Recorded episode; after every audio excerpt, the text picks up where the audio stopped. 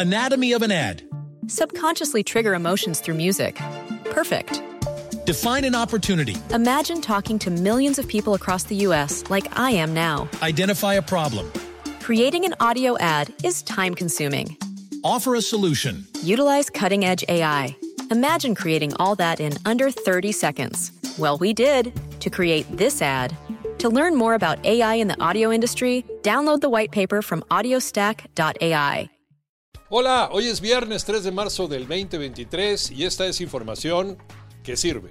El 30 de mayo de 2022, nos acordamos muy bien, el presidente de la República adquirió un compromiso.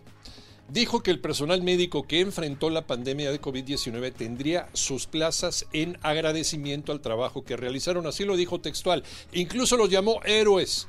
Lástima que todo esto quedó en promesas. Estos héroes hoy son estadística de la ingratitud oficial. Les fallaron, ¿eh? Moni Barrera. El sector salud destinó 3.242 millones de pesos para solventar salarios del personal que contrató eventualmente para enfrentar la pandemia de COVID. Oficialmente se contrató a más de 44 mil médicos y enfermeras.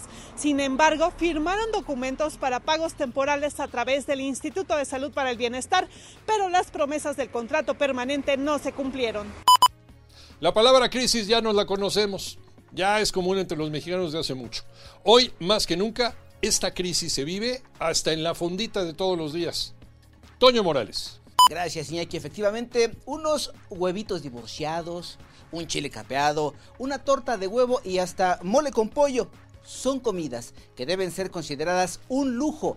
Y es que en las fondas y lugares de comida, los mercados, por ejemplo, los platillos han tenido que aumentar su precio por los altos costos de muchos de los productos que utilizan para el día a día. Ahora sí que los huevos son de oro. René Ponce. Ante el alza en los precios de productos como el pollo, la carne, el huevo, el chile, la cebolla, el aguacate, la tortilla, entre otros, propietarios de fondas y locatarios de mercados donde se venden comida se han visto obligados a subir el costo de esta y de los antojitos que venden, porque si no, ya no es negocio. Los clientes que acuden a estos sitios para comer y luego regresar a trabajar coinciden en que el precio de la comida en general ha aumentado desde los tacos, las tortas hasta la comida corrida. No obstante, consideran que por necesidad, por rapidez, también por limpieza, y por cercanía a sus centros de trabajo prefieren ir a una fonda que a un puesto en la calle. Por otra parte, consideran que a pesar del incremento en los precios, sale más barato comer en una fonda que hacerlo en un restaurante donde el precio de esta comida puede ser del doble o incluso del triple. Primera lista de convocados de Diego Coca en la selección mexicana. Alex Cervantes.